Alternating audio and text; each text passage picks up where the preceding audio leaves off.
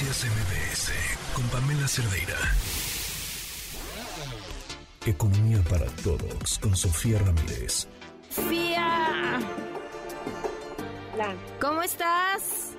Pues mira, primero que nada, yo sé que es un comentario no económico, pero quiero reconocer la seriedad de tu periodismo, porque francamente quienes te seguimos a lo largo de los años en distintos medios, solamente podemos corroborar con qué eh, seriedad te tomas tus roles como moderadora en debates políticos, pero también como periodista todos los días. Y en ese sentido, yo aprecio muchísimo como ciudadana el mensaje que nos dejaste en un video en redes sociales, donde mencionas las razones por las cuales abres los micrófonos de MBS tanto a Delfina como a Alejandra del Moral para debatir en un debate de ideas amplio, abierto, sin censura. Entonces, bueno, primero que nada, mi reconocimiento a esa labor y a ese mensaje. Te lo agradezco muchísimo, Sofía. Por cierto, Alejandra del Moral ya respondió. Más adelante les ponemos el, audio de lo que dijo. De verdad, muchas gracias. Pues dicho lo anterior, lo segundo que te quería decir es, traemos un jueves tapado de información económica. Yo les traía que el día de ayer la Reserva Federal de eh, Estados Unidos, que es el Banco Central de Estados Unidos, pues ustedes saben que subió su tasa de interés en 25 puntos base, pasando de 5 a 5.25% en eh, esta tasa de interés de referencia. Recordemos que la tasa de interés de referencia es aquella que ponen los bancos centrales para el préstamo interbancario a un día y en el caso de México está en 11.25, es decir, 6 puntos porcentuales por arriba de la de Estados Unidos.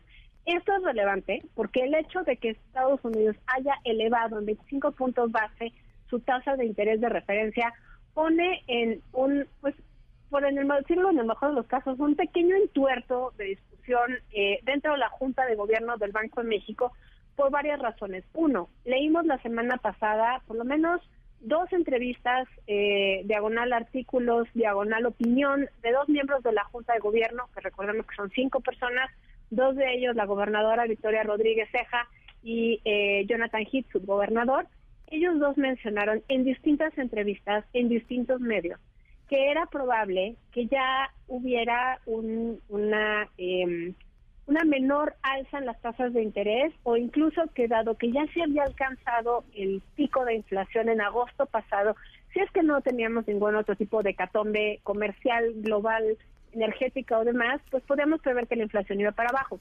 Una vez que la inflación va para abajo, no tiene mucho sentido seguir subiendo las tasas de interés. Ojo, tampoco quiere decir ni que los precios se hagan más baratos, porque eso implicaría que hay una inflación negativa, simplemente quiere decir que dejan de aumentar más. Pero número dos, la inflación no es nunca cero. De hecho, la política monetaria tiene por objetivo, en el caso de México, que haya una inflación del 3% más menos un punto porcentual. En el caso de Estados Unidos, ese, ese eh, objetivo es del 2%, es decir, un poco más chiquita, porque es una economía más grande, más desarrollada. Pero dicho todo esto, es relevante porque el alza de la tasa de interés en la Fed en Estados Unidos el día de ayer, pues obviamente, uno, le ponen la mira al Banco de México a ver si subimos otros 25 puntos base, pero insisto, ellos tienen 5.25%, nosotros tenemos 11.25%.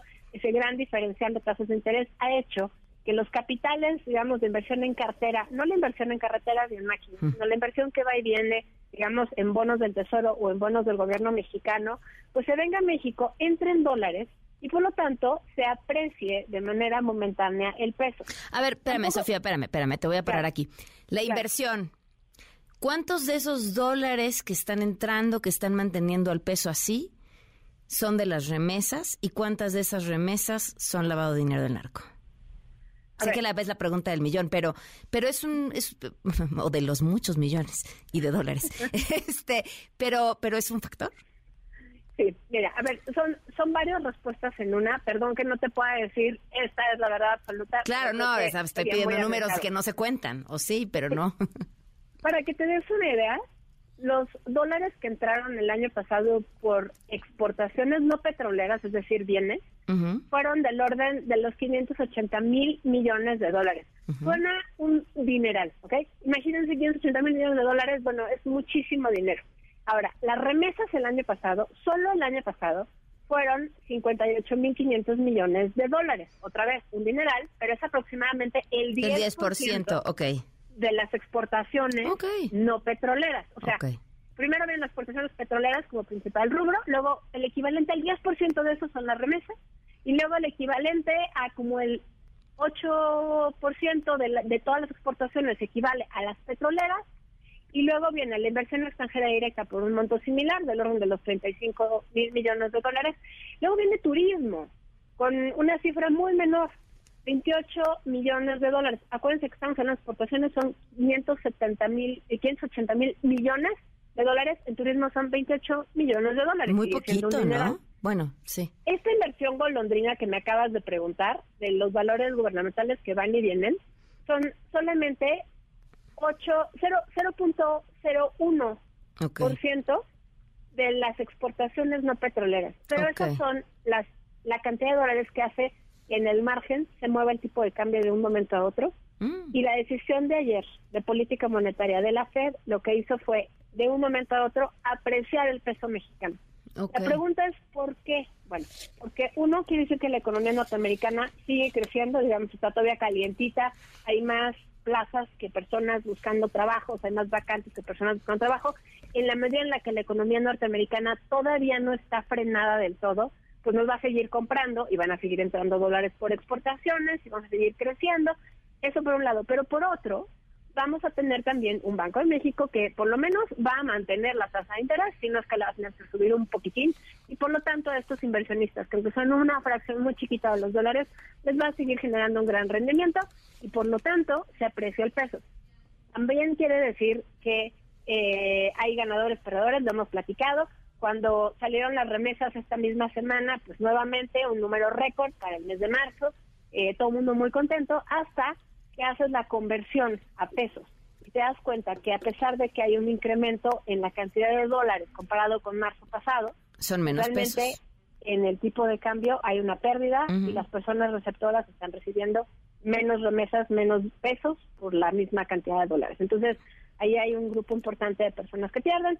Por supuesto, esto tiene efectos de segundo orden que acaba haciendo que los bonos privados, digamos, el rendimiento de eh, las afores sea menor e incluso haya minusvalías porque pues es más atractivo invertir en bonos del gobierno eh, que no y demás. Entonces, ¿cuánto de esto viene de remesas del narco? Difícil decir. Yo me remito a estudios y análisis que ha hecho el CEMLA, que es, digamos, un centro de estudios latinoamericano de eh, que tiene que ver con todo, con remesas y envíos de dinero de un país a otro.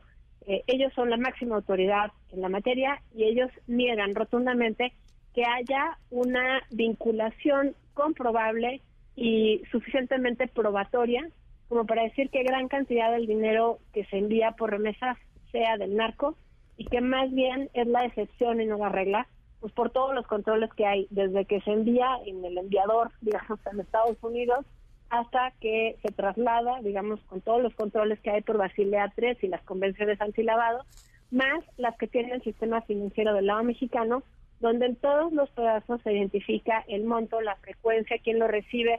Si de repente una persona empieza a recibir más remesas que de costumbre, la autoridad de ambos lados tiene la obligación, o incluso el intermediario, preguntar por qué se hacen esos envíos. Las estadísticas están muy claras, hay estudios muy serios. Yo les recomiendo que sigan, insisto, eh, los estudios del SEMLA en la materia. No hay evidencia sostenida de que, a pesar de que se dice, por ejemplo, que en Minnesota están concentradas una cantidad importante de remesas, eso tiene que ver con el servidor del envío de las remesas, porque obviamente todo se concentra en el registro donde está el servidor del lado norteamericano, pero eso está también más que acreditado, estudiado y demás. Entonces, bueno, pues yo les invito a que a que revisen esa parte. Ya, no sé si tengo más tiempo, pero... Tú siempre tienes el tiempo que quieras, ¿no, Pavel? No me veas así. me encanta, muchas gracias. A ver, me voy rapidísimo. Temas relevantes. Hoy salió la encuesta nacional de situación de empleo del mes de marzo. Con ello, bueno, pues tenemos ahí eh, información interesante. Por supuesto, la brecha entre hombres y mujeres sigue siendo brutal. 76%, casi 77% de los hombres de 15 años y más, que son los considerados en edad de trabajar, trabajan o buscan un trabajo. Sin embargo, en el caso de las mujeres es de menos del 47%. Buena noticia, sin embargo, que son números récord nunca antes registrados de participación femenina, aunque sigue siendo pues muy por debajo de lo que es deseable.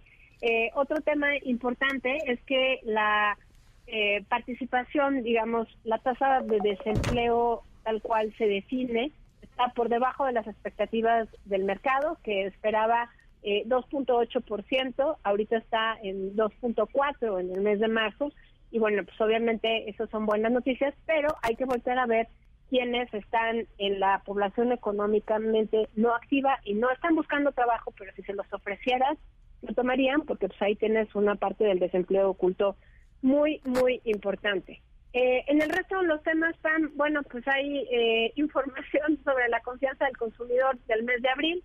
Esto es muy importante también porque aunque el consumo y la inversión en los datos de los indicadores respectivos salieron relativamente bien creciendo, tenemos al consumo privado en uno de los puntos más altos y la inversión, eh, aunque tiene un rezago respecto al último pico de 2018, sigue creciendo. Bueno, pues en el caso de la confianza de los consumidores no es el caso, empieza a deteriorarse, sigue estando por arriba del mismo mes y la misma semana del el mismo mes del sexenio eh, anterior y los otros cuatro sexenios previos, es decir, la confianza de los consumidores en el, en el mes de marzo del cuarto año, del quinto año de gobierno, sigue siendo más alta en esta administración que en las otras administraciones, pero eso no obsta para que en efecto esté disminuyendo en los meses recientes.